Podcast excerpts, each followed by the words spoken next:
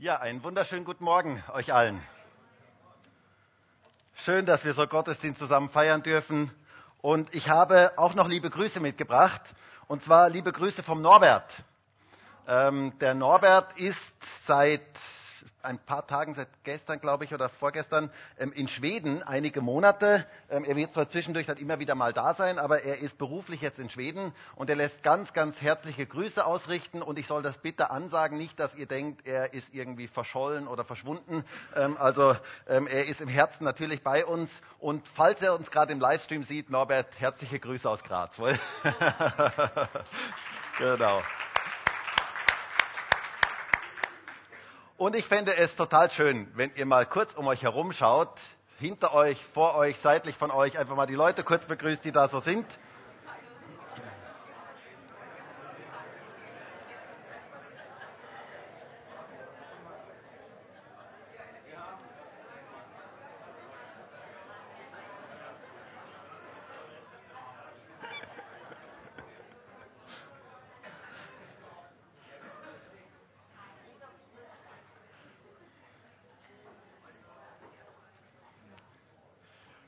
Gut, das ist doch schön. Und übrigens, ich habe eine neue Brille ähm, für alle, die, die mich schon gefragt haben. Ähm, und ich sehe jetzt erst, wie schön, mit wie schönen Menschen ich eigentlich zu tun habe. Ähm, ich kann euch jetzt erst richtig erkennen, das ist einfach genial. Wieder richtig scharf zu sehen. Ähm, ich bin zum Augenarzt gegangen und habe gesagt, ich glaube, ich brauche eine neue Brille. Dann hat er gesagt, wie alt sind Sie? Dann habe ich ihm mein Alter gesagt. Dann hat er gesagt, ja, das ist klar. so auf die Art, Sie werden langsam alt, ja, Sie brauchen eine Gleitsichtbrille. Ähm, aber es ist schön, euch wieder alle so scharf zu sehen. Das ist etwas ganz Schönes. Ich möchte heute und nächste Woche über eines der schönsten und bewegendsten Themen der gesamten Bibel sprechen. Es gibt ein Thema, das Jesus bewegt hat wie kein anderes. Ähm, ich weiß ja nicht, ob ihr das kennt. Wenn man so durch Graz geht oder auch mit dem Auto durch Graz fährt, ähm, da gibt es unglaublich viele Neubauten. Es wird ja unglaublich viel gebaut in Graz. Und ich weiß nicht, ob ihr diese Frage kennt, die ich manches Mal stelle, wenn ich mit dem Auto durch die Stadt fahre und mit Christine zum Beispiel unterwegs bin. Und dann gibt es so eine Frage, die ich immer wieder stelle, die sage ich, wow, was wird denn hier gebaut? Kennt ihr das? Wenn man so Bauwerke sieht, dann denkt man sich, was wird denn da gebaut? Und das ist eine Frage, die man sich immer wieder stellt. Und diese Frage möchte ich uns heute auch stellen. Was wird denn hier eigentlich gebaut? Was wird denn hier eigentlich gebaut? Was baut Jesus eigentlich auf dieser Erde? Was ist das Bauwerk, mit dem Jesus beschäftigt ist, von dem er sagt, dass er es bauen möchte? Darüber möchte ich heute sprechen. Denn wisst ihr, ich bin davon überzeugt, Jesus baut in unserer Zeit Gemeinde. Jesus baut Gemeinde. Deshalb heißt auch mein Predigtitel heute, Jesus baut Gemeinde. Teil 1. Sehr originell. Ähm, die Bibel macht uns ganz klar, Gemeinde ist sein Bauwerk. Und ich bin begeistert von dem, was Jesus baut. Ich finde es genial, was Jesus sich mit Gemeinde eigentlich gedacht hat. Gemeinde ist seine Baustelle. Gott baut Gemeinde. Kennt ihr Baustellen? Wer von euch mag gerne Baustellen? Okay, ich merke schon ein sehr differenzierter, ein sehr, sehr differenzierter Zugang. Ähm, also manches Mal, ich weiß nicht, ob ihr das manches Mal kennt, wenn man so, ähm, so im Stau steht und dann ist dieses Baustellenschild und man denkt sich, jetzt schon wieder eine Baustelle. Und jetzt muss ich da im Stau stehen, in einer Baustelle und so weiter. Und dann kann man schon manches Mal vielleicht ein bisschen ärgerlich werden. Ähm, mir ist das mal vor etlichen Jahren so gegangen. Ich bin in, ein, ein, in einem Stau gestanden bei einer Baustelle und in dem Moment, als ich mich ärgern wollte, kam mir plötzlich der Gedanke, jede Straße, die heute existiert, war irgendwann mal eine Baustelle. Jeder Weg, den ich fahre, war irgendwann mal eine Baustelle. Jedes Gebäude, in das ich hineingehe, war irgendwann mal eine Baustelle. Selbst dieses Gemeindehaus hier war irgendwann mal eine Baustelle. Und Gott sei Dank war es eine Baustelle und ist sie weitergebaut worden. Sonst könnten wir nämlich heute zum Beispiel nicht so, zumindest nicht so schön warm hier drin sitzen. Ähm, es ist gut, dass es Baustellen gibt, aber diese Baustellen sollen weiter gebaut werden. Wie wäre es, wenn es nie eine Baustelle gegeben hätte? Dann gäbe es viele Gebäude nicht, viele Straßen nicht und so weiter, auf denen wir heute fahren. Irgendjemand hat daran gebaut und deshalb steht es hier. Unsere Gemeinde ist eine Baustelle, die Jesus baut.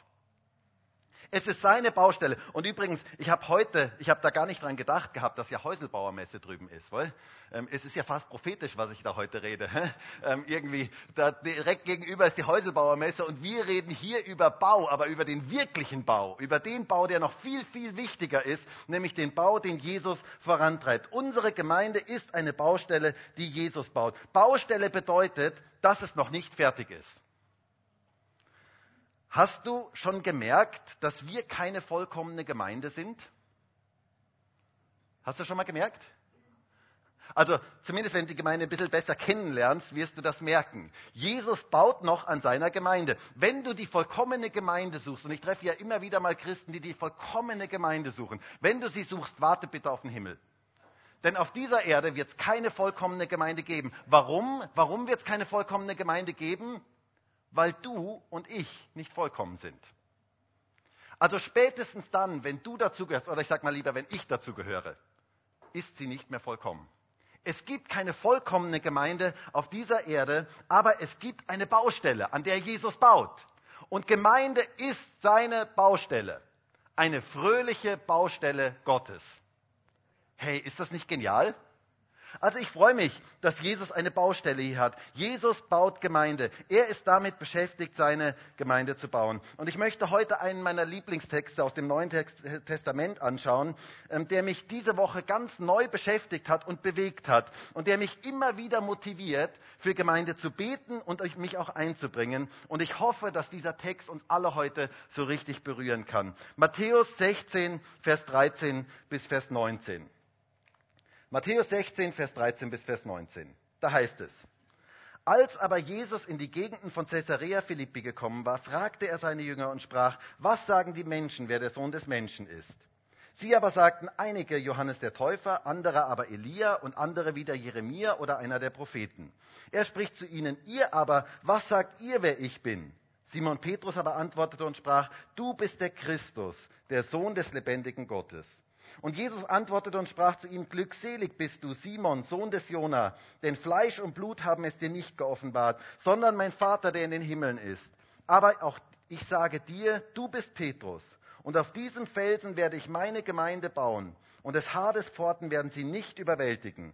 Und ich werde dir den Schlüssel des Reiches der Himmel geben, und was immer du auf der Erde binden wirst, wird in den Himmeln gebunden sein. Und was immer du auf der Erde lösen wirst, wird in den Himmeln gelöst sein.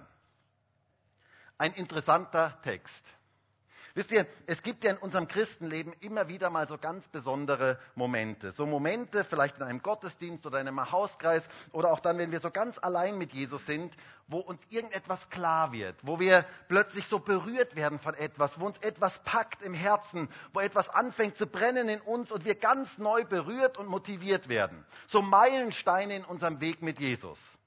Und ich empfinde, dieser Moment hier dieses Gespräch hier war so ein Meilenstein im Leben von Petrus und von seinen Jüngern, von den Jüngern Jesu. Ich könnte mir vorstellen, dass sie später häufiger an diesen Moment zurückgedacht haben. Dass sie da häufiger drüber geredet haben, über diesen Moment. Dieser Moment, wo Jesus sich so offenbarte, ihnen offenbarte auf eine übernatürliche Art und Weise und zeigte, was er vorhat und warum er eigentlich gekommen ist. Er offenbarte ihnen hier seinen Rettungsplan und wie das alles vonstatten gehen sollte. Er offenbarte, was er vorhatte. Und er sagt, ich werde meine Gemeinde bauen. Und ich kann mir vorstellen, auch gerade in der Apostelgeschichte, wenn Petrus dann gesehen hat, wie Dinge passiert sind, dass er immer wieder an diesen Moment zurückgedacht hat, was Jesus damals gesagt hat, dass er Gemeinde bauen würde. Und ich möchte heute in dieser Predigt auf drei Dinge eingehen, die mir in diesem Text wichtig geworden sind und die mich sehr bewegt und berührt haben. Und wie schon gesagt, mein Gebet ist es, dass es uns alle heute berühren und bewegen kann.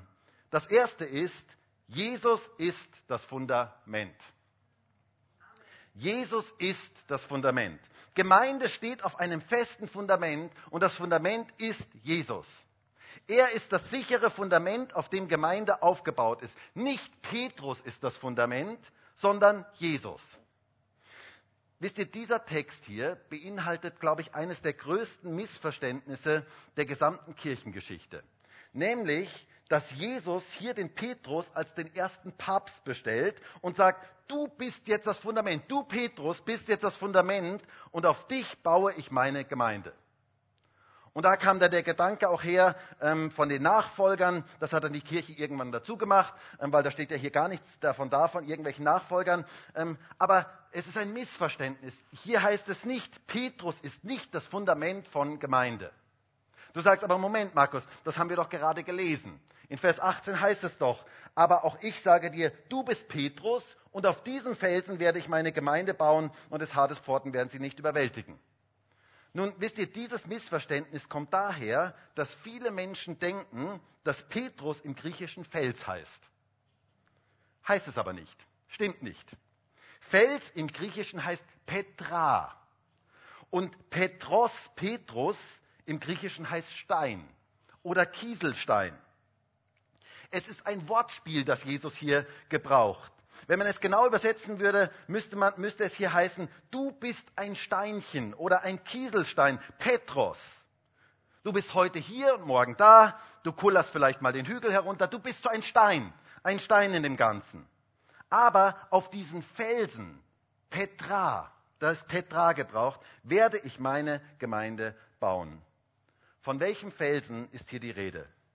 Nun, es geht hier um den Felsen des Bekenntnisses, dass, Jesus, dass Petrus gerade offenbart worden ist und dass Jesus ihm sagte, dass er das nicht von sich selber wissen konnte. Es heißt ja hier in Vers 16, Simon Petrus aber antwortete und sprach, du bist der Christus, der Sohn des lebendigen Gottes. Und Jesus antwortete und sprach zu ihm, glückselig bist du, Simon, Sohn des Jona, denn Fleisch und Blut haben es dir nicht geoffenbart, sondern mein Vater, der in den Himmeln ist. Es geht um eine Offenbarung darüber, wer Jesus ist. Das ist das Fundament der Gemeinde. Du bist Christus, der Sohn des lebendigen Gottes. Auf diesem Bekenntnis steht Gemeinde. Das ist das sichere Fundament, dass nichts ins Wanken kommt. Paulus sagt das einmal ganz, ganz schön in 1. Korinther 3, Vers 11. Da sagt er, denn einen anderen Grund oder ein anderes Fundament könnte man auch übersetzen, kann niemand legen, außer dem, der gelegt ist, welcher ist Jesus Christus. Jesus Christus ist das Fundament der Gemeinde. Wenn wir auf einem anderen Fundament bauen, dann bauen wir nicht Gemeinde. Hast du das gehört? Das ist ganz wichtig, dass wir das verstehen. Wenn wir auf einem anderen Fundament bauen, dann bauen wir nicht Gemeinde. Dann können wir vielleicht einen religiösen Verein bauen, dann können wir vielleicht irgendeine Institution bauen, aber nicht Gemeinde. Gemeinde ist auf Jesus aufgebaut und auf ihn ausgerichtet. Er ist das Fundament. Ja, da gehört ein kräftiges Amen her. Er ist der Wichtigste. Es geht um ihn. Und es ist immer wieder wichtig, sich auf dieses Fundament zu besinnen. Der wichtigste in unserer Gemeinde ist Jesus. Lass das mal sinken. Der ist der wichtigste in unserer Gemeinde. Jesus ist der wichtigste. Es geht um ihn. Und auf dieses Fundament müssen wir uns immer wieder neu besinnen. Ich habe gehört, dass es in Hongkong die meisten Hochhäuser dieser Welt auf engstem Raum gibt. In Hongkong leben 140.000 Menschen auf einem Quadratkilometer übereinander gestapelt, auf, in Wolkenkratzern, die 75 bis 100 Stockwerke hoch sind. Gewaltige Bauten. Und ich habe gelesen, dass diese Giganten ausnahmslos auf Felsen gebaut sind und oft die Fundamente so tief sind, wie die Häuser hoch sind. Es braucht ein gutes Fundament, damit so ein Haus sicher stehen kann. Gemeinde braucht ein gutes Fundament. Jesus ist das Fundament der Gemeinde. Es geht um ihn. Ein Gebäude kann äußerlich super ausschauen. Wenn das Fundament nicht stimmt, wird es früher oder später zusammenbrechen. Und ich möchte das auf Gemeinde übertragen. Gemeinde kann toll ausschauen äußerlich. Wenn das Fundament nicht stimmt, wenn Jesus nicht das Fundament ist, wird es früher oder später zusammenbrechen. Es bedarf einer übernatürlichen Offenbarung darüber, wer Jesus ist. Und das ist immer wieder neu ein Wunder. Wenn ein Mensch erkennt, wer Jesus ist, das ist immer wieder neu ein Wunder. Es heißt ja hier nochmal in Vers 16, Simon Petrus aber antwortete und sprach, du bist der Christus, der Sohn des lebendigen Gottes. Und Jesus antwortete und sprach zu ihm, wow, das hast du gut erkannt. Gut äh, ähm, äh, intellektuell irgendwo ähm, nachvollzogen. Nein, es heißt hier, glückselig bist du Simon, Sohn des Jona, denn Fleisch und Blut, dein Verstand, haben dir das nicht geoffenbart, sondern mein Vater, der in den Himmeln ist. Jesus fragte seine Jünger, was sagen eigentlich die Leute, wer ich bin?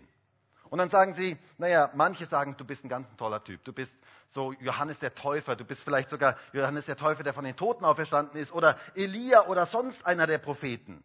Und dann wurde Jesus hier ganz persönlich und er sagt, ihr aber, was sagt ihr, wer ich bin? Und wisst ihr, das ist die entscheidende Frage auch für uns.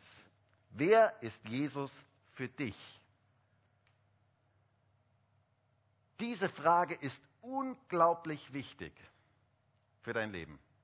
Wer ist Jesus für dich? Denn an dieser Frage steht die Offenbarung des Himmels ist. Und wisst ihr, es bedarf einer Offenbarung des Himmels. Es bedarf einer Offenbarung darüber, wer Jesus ist.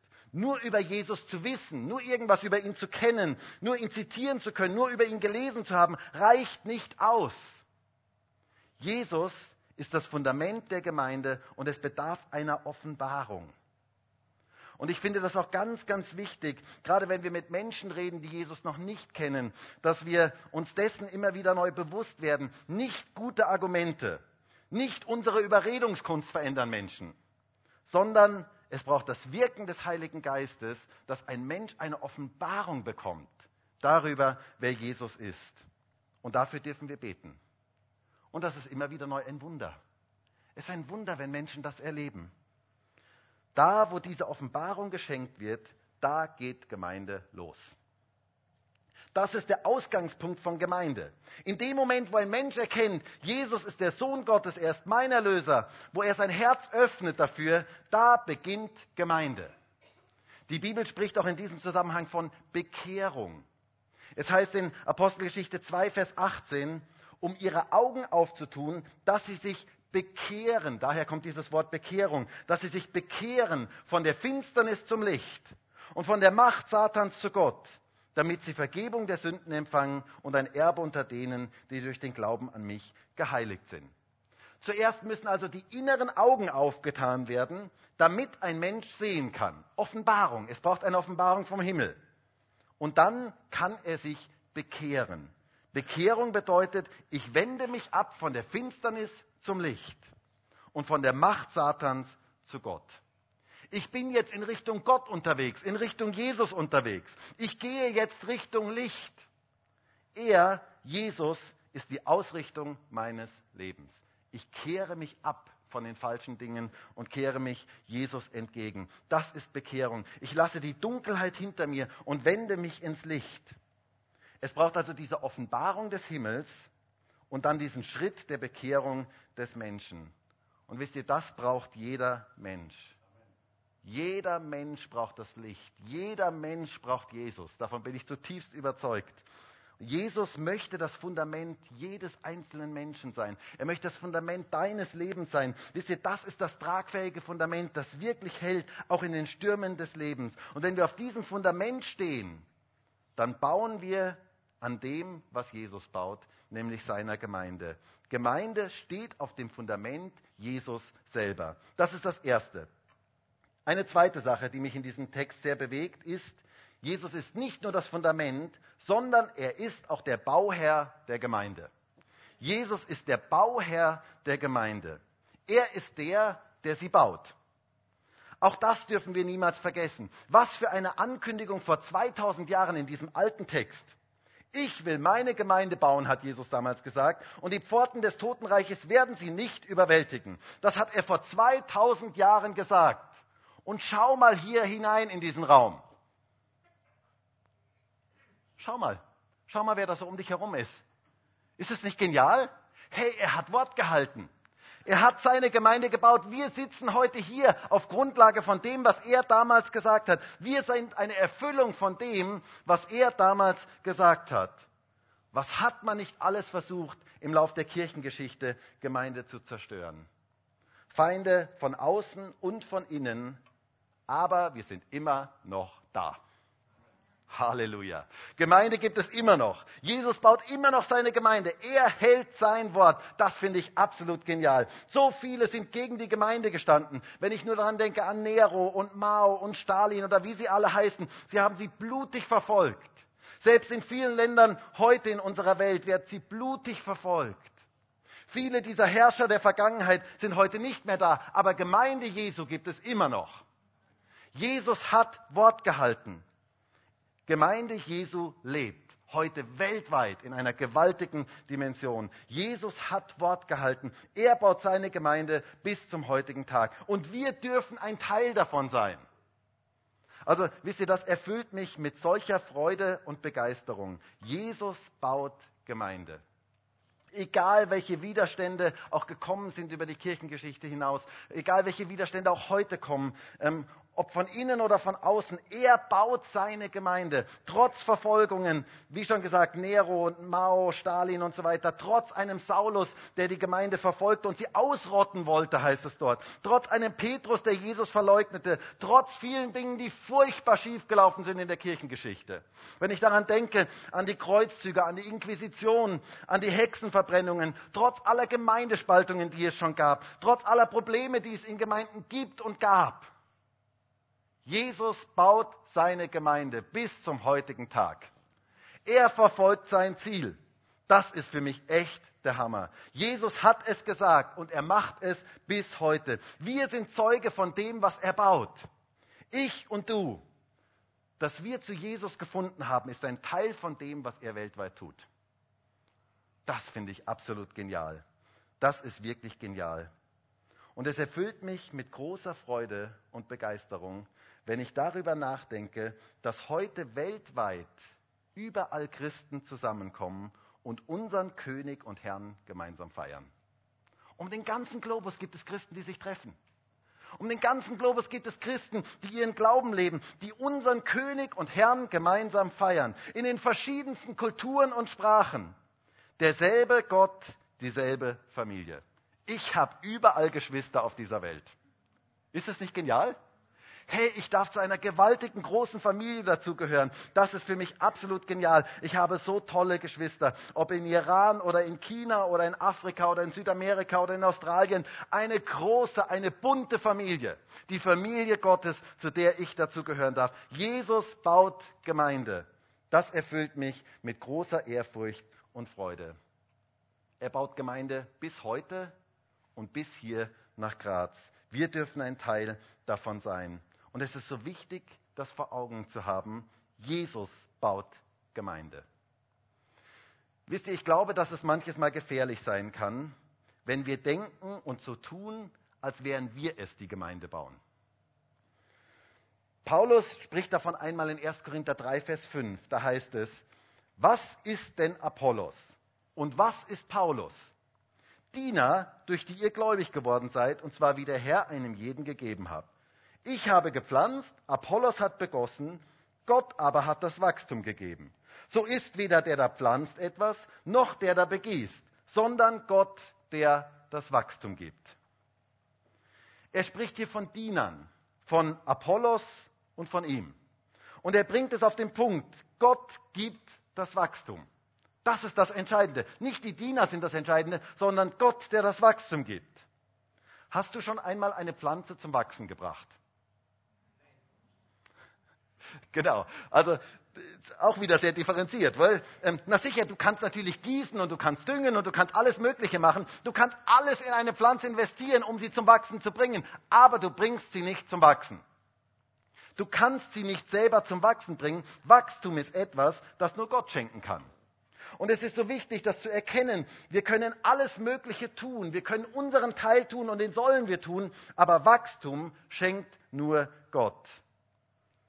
Auch das Wachstum in unserer Gemeinde kann nur Gott schenken. Wirkliches, geistliches Wachstum kann nur Gott schenken. Wir können alles tun, was wir tun können, aber das Entscheidende kommt von Gott. Wir brauchen Menschen, die pflanzen. Wir brauchen Menschen, die begießen, die Musik machen, die predigen, die Leute begrüßen, die mit Technik umgehen können. Wir brauchen all diese verschiedenen Dinge. Aber letztendlich, das wirklich Entscheidende ist, dass Gott das Wachstum schenkt. Das Entscheidende kommt von oben. Das Entscheidende kommt von oben. Er baut Gemeinde. Wisst ihr, wenn man heute als Pastor ähm, so auf viele Gemeindebauseminare geht und ich war auf vielen von diesen Seminaren schon und meistens so die neuesten Erkenntnisse hört, was so äh, im Moment so läuft, ähm, dann geht es ganz häufig um die Frage, wie bringe ich eigentlich meine Gemeinde zum Wachsen? Das ist eine ganz häufige Frage, die immer so kursieren. Wie bringt man eigentlich Gemeinden zum Wachsen? Aber wisst ihr, ich glaube, dass diese Frage völlig falsch gestellt ist. Die Frage ist nicht, was bringt eine Gemeinde zum Wachsen, sondern die Frage ist, was hindert eigentlich Gemeindewachstum? Denn Jesus baut seine Gemeinde und er bringt sie zum Wachsen. Er will sie zum Wachsen bringen. Und die Frage ist, was hindert Gemeindewachstum? Ich glaube, wir können Jesus daran hindern, seine Gemeinde zu bauen. Ich habe immer wieder gebetet und das ist wirklich ein ganz, ganz wichtiges Gebetsanliegen für mich zu sagen, Jesus, bitte lass mich kein Hindernis für dein Reich sein. Bitte lass mich kein Hindernis sein. Lass mich niemand sein, der dir ständig im Weg herumsteht. Kennt ihr das so, Leute, die einem ständig im Weg herumstehen? Vielleicht auf der Arbeit oder so. Du möchtest so richtig arbeiten und da steht dir ständig jemand im Weg herum. Kennt ihr das?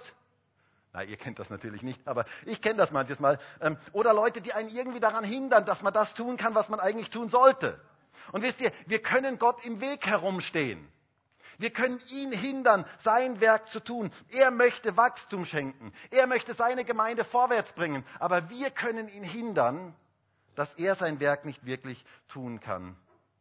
Wenn, wenn Jesus Gemeinde baut, dann wird sie wachsen. Ist sie gesund, dann wächst sie. Und übrigens, und eine Sache, die mir sehr, sehr wichtig ist und die ganz häufig verschwiegen wird, ist, auch Schrumpfen kann ein Weg zum Wachstum sein. Hast du gehört?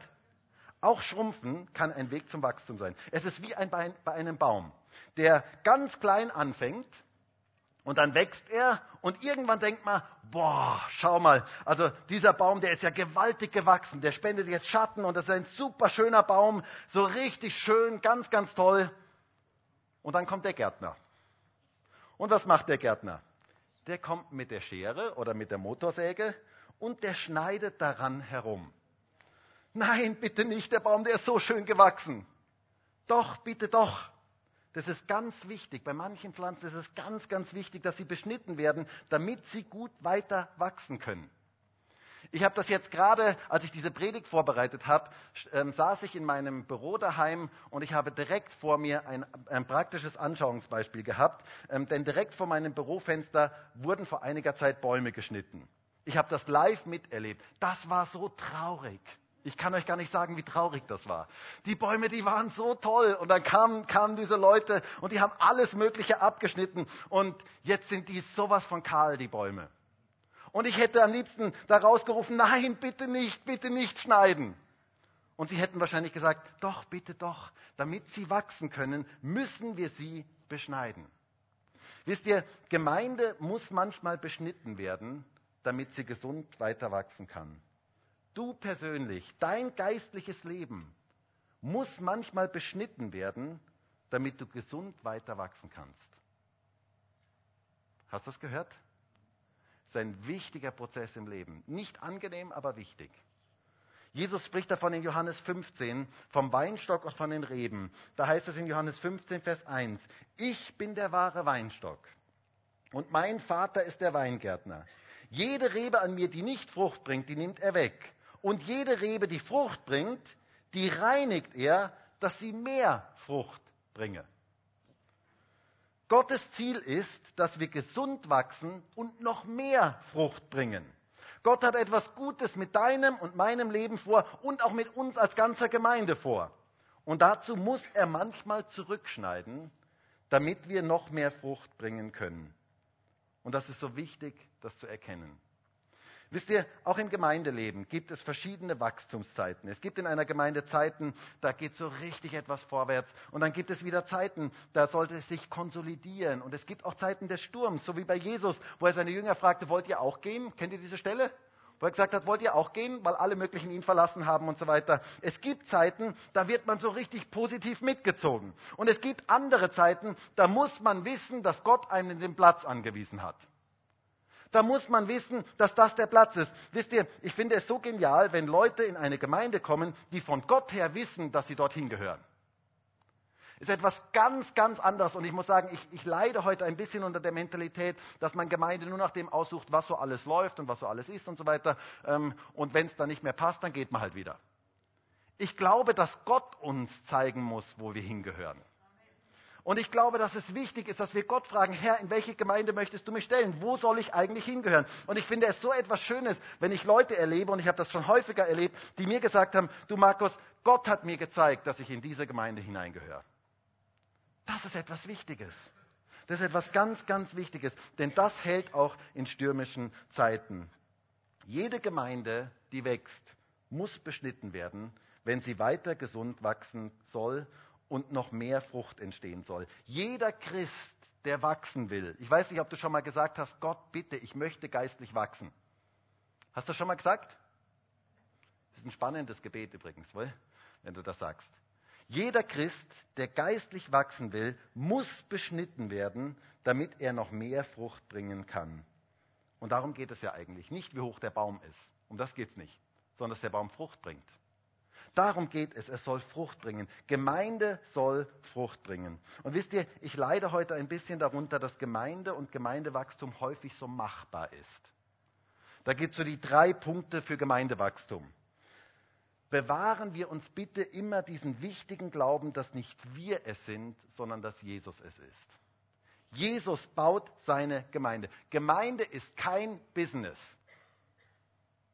Hast gehört? Gemeinde ist kein Business, etwas menschlich Machbares, sondern Gemeinde ist ein geistliches Bauwerk, das Jesus baut und wir dürfen seine Mitarbeiter sein. Und deswegen dürfen wir sagen, danke Jesus, dass du vor 2000 Jahren das gesagt hast und dass du es bis heute machst, dass du bis heute Gemeinde baust. Danke, dass es dein Handeln ist. Dieser Gottesdienst heute hier, ohne das Wirken des Heiligen Geistes, ist nichts. Das ist nichts. Ohne das Wirken des Heiligen Geistes ist es alles nur bla bla. Sing, sing. Na, sing, sang singen, keine Ahnung. Ähm, ein nettes Ritual, vielleicht noch im besten Fall ein nettes Ritual, aber ohne Inhalt. Dann ist Taufe nur Wasser. Dann ist Abendmahl nur Brot und Wein. Es ist der Heilige Geist, der Leben schenkt. Und wir brauchen das Wirken des Heiligen Geistes in unserer Gemeinde. Wir brauchen es, dass wir erkennen, Jesus baut Gemeinde. Nicht machbar. Nicht wir können das machen, sondern er möchte Raum haben in unserer Gemeinde. Er möchte Herzen berühren. Er möchte Menschen verändern. Wir brauchen das Wirken des Heiligen Geistes. Er bringt Herzen zum Brennen wenn das Wort Gottes verkündigt wird. Jesus baut seine Gemeinde. Er ist der Bauherr. In der Apostelgeschichte gab es ganz, ganz viele Bekehrungen, viele Taufen, viel Wachstum. Aber wenn davon berichtet wird, wird es ganz interessant berichtet, wie zum Beispiel in Apostelgeschichte 2, Vers 47, wo es heißt, der Herr aber tat täglich hinzu, die gerettet werden sollten. Wie, aber ich habe gelesen, die haben gepredigt, oder? Die haben gepredigt, die ersten Christen haben gepredigt, die haben gebetet, die haben gefastet, die haben geopfert. Aber wenn es um Wachstum ging, dann heißt es hier, der Herr Tat hinzu. Warum? Weil sie verstanden hatten, dass es diese Offenbarung des Vaters braucht und dass Jesus selbst Gemeinde baut. Er ist der Bauherr. Das ist so wichtig, das zu bedenken. Aber es gibt noch einen dritten, ganz wichtigen Aspekt in unserem Text. Erstens, Jesus ist das Fundament. Zweitens, er ist der Bauherr. Und jetzt kommt eine ganz interessante Wende in unserem Text. Er gibt uns die Schlüssel. Er ist Fundament, er ist Bauherr, aber wir sind seine Schlüsselpersonen. Du bist seine Schlüsselperson. Es heißt in Vers 19, und ich werde dir die Schlüssel des Reiches der Himmel geben, und was immer du auf der Erde binden wirst, wird in den Himmeln gebunden sein, und was immer du auf der Erde lösen wirst, wird in den Himmeln gelöst sein. Das Überreichen eines Schlüssels damals war ein Zeichen von Autorität und Verantwortung. Etwas ganz Interessantes. Autorität und Verantwortung, diese beiden Dinge gehören immer zusammen. Wer Autorität im Leben hat, der sollte auch mehr Verantwortung tragen. Autorität und Verantwortung gehören immer zusammen. Leute, die viel Autorität haben wollen, aber bitte keine Verantwortung tragen möchten, das sind Leute, die uns nicht gut tun. Diese beiden Dinge gehören zusammen. Und wisst ihr, in vielen Kulturen dieser Welt ist es bis heute so, und das habe ich mir sagen lassen, dass das in ganz vielen Kulturen so ist, dass man zur Volljährigkeit, wenn jetzt zum Beispiel jemand 18 wird, in unserem, in unserem Breitengraden zumindest, ähm, dass man dem Kind einen Schlüssel überreicht. Also man gibt dem Kind einen Schlüssel. In wohlhabenden Familien steht dann zu diesem Schlüssel auch das passende Auto vor der Tür. Ähm, in weniger wohlhabenden Familien ist das dann vielleicht ist dieser Schlüssel aus Schokolade oder, oder nur rein symbolisch oder irgendwie so. Ähm, es bedeutet auf jeden Fall, du bist jetzt 18 und hier ist der Schlüssel. Du bist jetzt für dein Leben selber verantwortlich. Du musst nicht mehr bitte, bitte sagen, du hast jetzt Autorität. Du hast zum Beispiel die Autorität, dein Konto selber einzurichten, aber auch die Verantwortung, es entsprechend auszugleichen und zu befüllen. Das geht immer so Hand in Hand. Der Schlüssel wird dir übergeben. Und wisst ihr, wenn man das so bedenkt, was ich bisher gepredigt habe, diese ersten zwei Punkte, könnte man ja zu dem Schluss kommen, Jesus baut Gemeinde. Also Jesus, bitte behalt du den Schlüssel. Du bist eh die Schlüsselperson in dem Ganzen. Wir kommen zum Gottesdienst, aber du machst ja eh alles. Du bist ja eh derjenige, der das macht. Aber die Botschaft heute ist, er gibt dir den Schlüssel. Er sagt, hey, ich möchte, dass du mitarbeitest. Ich werbe um dich, dass du dich einklingst in das, was ich eigentlich baue. Du sollst eine Schlüsselperson für meinen Gemeindebau sein. Du bist Schlüsselperson. Du hast eine Schlüsselrolle in meinem Plan. Ich habe etwas vor mit dieser Gemeinde und ich habe etwas vor mit der Gemeinde weltweit und du sollst eine Schlüsselperson dafür sein. Ich finde das etwas voll Geniales. Gott möchte dich als Juniorpartner gewinnen. Er möchte seine Gemeinde nicht ohne uns bauen.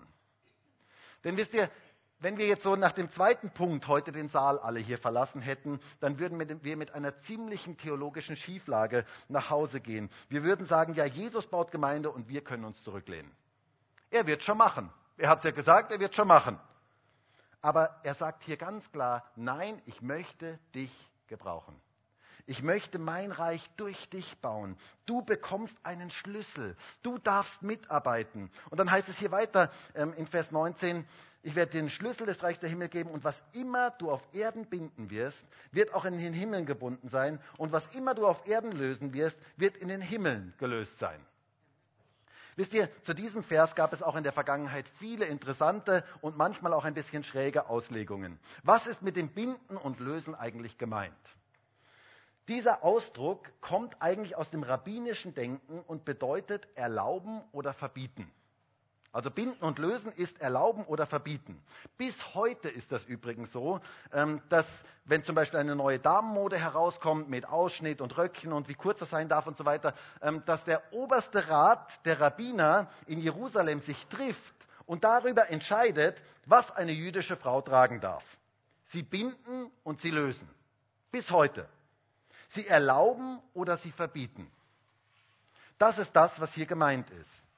Was heißt das jetzt hier in unserem Text? Für meine Begriffe bedeutet das, Gemeinde setzt die Dinge um, die im Himmel gemacht werden. Was im Himmel erlaubt ist, soll auch auf dieser Erde erlaubt sein. Und was im Himmel gebunden ist, verboten ist, soll auch auf dieser Erde verboten sein. Es wird im Himmel geplant und Gemeinde ist die Instanz, die diese himmlischen Beschlüsse auf die Erde bringt. Das ist das, was hier gemeint ist. Gemeinde soll ein Stück Himmel auf diese Erde bringen. Hast du das gehört? Gemeinde soll ein Stück Himmel auf diese Erde bringen. Mal als Beispiel, ist Liebe erlaubt im Himmel? Liebe zu üben, gute Taten zu tun, anderen Menschen etwas Gutes zu tun. Ist das erlaubt im Himmel? Ja, selbstverständlich. Deswegen ist es auch erlaubt hier auf dieser Erde. Gemeinde Jesus soll Liebe verbreiten dort, wo sie sind. Ist Hass erlaubt im Himmel? Nein, natürlich nicht. Dann binden wir Hass auf dieser Erde sozusagen. Das ist das, was hier gemeint ist. Dieses Verständnis sehe ich auch im Vater unser, wenn wir beten, dein Reich komme, dein Wille geschehe, wie im Himmel, so auch hier auf dieser Erde. Das ist das, was hier gemeint ist. Es gibt eine Beschlusslage im Himmel und die Gemeinde ist dafür da, diese himmlischen Pläne und Beschlüsse in diese Welt hineinzutragen. Christen sollen ein Stück Himmel auf diese Erde bringen. Wir haben Autorität. Wir haben einen Schlüssel bekommen von Jesus. Und wir dürfen immer wieder neu diesen Schlüssel nehmen und Gottes Reich in diese Welt hineintragen. Dort, wo wir stehen, dort, wo wir sind, soll Reich Gottes hineinkommen und zunehmen. Sein Reich komme. An deinem Arbeitsplatz, in deiner Firma, in deiner Nachbarschaft, im Elternverein, im Fitnesscenter, wo auch immer du bist, im Einkaufszentrum, wo immer du bist, sein Reich komme und sein Wille geschehe, wie im Himmel, so auch auf Erden das Reich Gottes, der Wille Gottes soll die, auf diese Erde kommen durch seine Gemeinde, durch jeden einzelnen von uns. Ist das nicht genial? Du bist genau an dem Platz, wo Gott dich hingestellt hat, dass der Wille Gottes wie im Himmel auf diese Erde kommt. Dass Gott da hineinkommt. Dass Gottes Wille da hineinkommt. Wenn doch nur das alle Christen in diesem Bewusstsein leben würden, ein Stück Himmel auf diese Erde zu bringen. Jesus sagt, ich werde meine Gemeinde bauen und die Pforten des Hades werden sie nicht überwältigen. Und ich gebe euch die Schlüssel des Reiches der Himmel und ihr sollt ein Stück Himmel auf diese Erde bringen. Das ist unser Auftrag und das begeistert mich. Bring ein Stück Himmel in deine Firma. Morgen am Montag. Wenn du in die Firma gehst, darfst du in der Früh dorthin gehen und darfst sagen, ich bringe jetzt den Himmel dorthin. Weißt, dann wird dein Gesicht wahrscheinlich schon ganz anders sein. Dann wirst du nicht so griesgrämig dort reinkommen und sagen, oh, morgen muss schon wieder und so. Ähm, du bist mit einer ganz, ganz anderen Motivation dabei. Du sagst, hey, ich will den Himmel dort reinbringen. Ich will Jesus dort reinbringen. In deine Firma, in deine Nachbarschaft, zu deinen Verwandten und Bekannten. Wisst ihr, ich bin begeistert, dass ich und wir gemeinsam Teil von dem sein dürfen, was Jesus seit 2000 Jahren weltweit baut. Das ist einfach absolut genial. Was wird denn da gebaut? Häuselbauermesse. Häuselbauermesse heute in der Freien Christengemeinde. Was wird denn da gebaut? Jesus baut seine Gemeinde. Das ist hunderttausender, Milliardenmal wichtiger wie das, was da drüben im Moment läuft. Das ist das wirkliche Bauwerk. Das ist das Bauwerk, das wirklich begeistert. Und du und ich, wir dürfen Schlüsselpersonen in diesem Bauwerk sein und wir dürfen ein Stück Himmel auf diese Erde bringen. Ich bin begeistert davon. Jesus baut Gemeinde. Wisst ihr, es hat mich in dieser Woche wirklich begeistert und mein Herz berührt, wo ich darüber nachgedacht habe, was Jesus so alles baut weltweit. Unglaublich. Gemeinde hat ein festes Fundament, Jesus selber. Wir brauchen dieses Fundament in Jesus. Wir brauchen diese Offenbarung darüber, wer Jesus ist. Jesus, zweitens, Jesus ist der Bauherr seiner Gemeinde. Er baut Gemeinde. Und das dritte, er gibt uns den Schlüssel.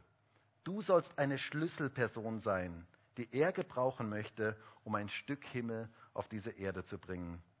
Und wie wäre es, wenn du in dieser Woche und in der nächsten Zeit einfach jeden Morgen sagst, Herr, dein Reich komme. Dein Wille geschehe. Wie im Himmel, so auf dieser Erde. Dort, wo ich heute bin, an diesem Tag, da soll dein Reich hineinkommen. Bitte gebrauche du mich als Schlüsselperson in dieser Welt, dass sich etwas verändert, dadurch, dass ich da bin. Jesus baut Gemeinde und er möchte dich und mich dazu gebrauchen. Und ich würde so gerne jetzt mit uns gemeinsam beten. Und vielleicht können wir gemeinsam aufstehen und vielleicht kann das Lobpreisteam nach vorne kommen. Gemeinde baust. Jesus, ich bin so begeistert darüber, dass du Gemeinde baust. Dass nicht wir das sind, sondern dass du es bist. Du bist der Bauherr. Du bist das Zentrum. Du bist der Mittelpunkt. Herr, wir möchten uns auf dich ausrichten. Du sollst das Zentrum sein. Und ich danke dir dafür, dass du das Fundament der Gemeinde bist. Auch unserer Gemeinde hier sollst du das Fundament sein. Du bist der Wichtigste. Es gibt niemanden, der in dieser Gemeinde so wichtig ist wie du, Jesus. Und wir möchten uns ganz bewusst auf dich ausrichten und immer wieder neu auf dieses Fundament bauen, immer wieder neu in dieses Fundament hineingraben, dass du selber bist. Danke dafür, dass du das sichere Fundament bist. Danke dafür, dass du, dass es dich gibt und dass wir mit dir rechnen dürfen in unserer Gemeinde, in unserem Gemeindeleben, in unserem ganz persönlichen Leben. Danke dafür, dass du das Fundament bist. Und Herr, ich bitte dich darum, dass wir niemals von diesem Fundament weggehen. Bitte dich darum, dass wir immer wieder erkennen, wie wertvoll dieses Fundament ist, dass du selber bist, Jesus, die Beziehung zu dir ist. Herr, von dem kommt alles, was Gemeinde eigentlich braucht. Wir brauchen dich, wir brauchen dein Wirken. Danke dafür, Jesus, dass du Gemeinde baust in unserer heutigen Zeit in einer gewaltigen Art und Weise weltweit. Und danke dafür, dass wir ein Teil von dem sein dürfen, was du baust. Herr, es erfüllt mich mit solcher Freude und solcher Begeisterung, wenn ich daran denke, dass es überall Christen gibt in allen Ländern dieser Welt, die dich erheben. Manche unter Verfolgung, manche unter Tränen, manche in Gefängnissen, aber sie erheben dich und bauen Gemeinde. Und wir dürfen ein Teil von dem sein, Danke dafür, Jesus. Danke dafür, dass du deine Gemeinde baust. Danke dafür, dass du der Bauherr bist. Herr, wir beten für ein neues Wirken deines Heiligen Geistes in unserer Gemeinde. Herr, wir wissen, dass es nicht irgendwelche Rituale sind, irgendwelche Traditionen sind, nicht irgendwelche Worte sind, nicht irgendwelche Musik ist, sondern dass es das Wirken deines Heiligen Geistes ist, das Gemeinde wirklich vorwärts bringt. Und wir beten um dieses Wirken deines Heiligen Geistes. Heiliger Geist, bitte wirke du in unserer Gemeinde in einer ganz neuen Dimension. Erfüll du jeden Einzelnen ganz neu mit deiner Gegenwart. Wir brauchen dich, wir brauchen dein Wirken. Und danke dafür, dass jeder von uns eine Schlüsselperson sein darf in deinem Plan. Dass du uns die Schlüssel geben möchtest und dass wir ein Stück Himmel auf diese Erde bringen dürfen durch dich weil du unser Leben erfüllen möchtest. Herr, wir beten für diese Woche, dein Reich komme und dein Wille geschehe, wie im Himmel, so auf Erden. Lass uns in dieser Woche dein Reich ausbreiten, dass dein Wille sichtbar wird in dieser Woche, in allen Begegnungen, die wir haben mit allen Menschen, mit denen wir zu tun haben, dass deine Liebe, deine Kraft sichtbar wird. Danke dafür, Herr, dass du Gemeinde baust. Danke für dieses Vorrecht, dass wir mit dir zusammenarbeiten dürfen. Danke dafür, Herr. Halleluja.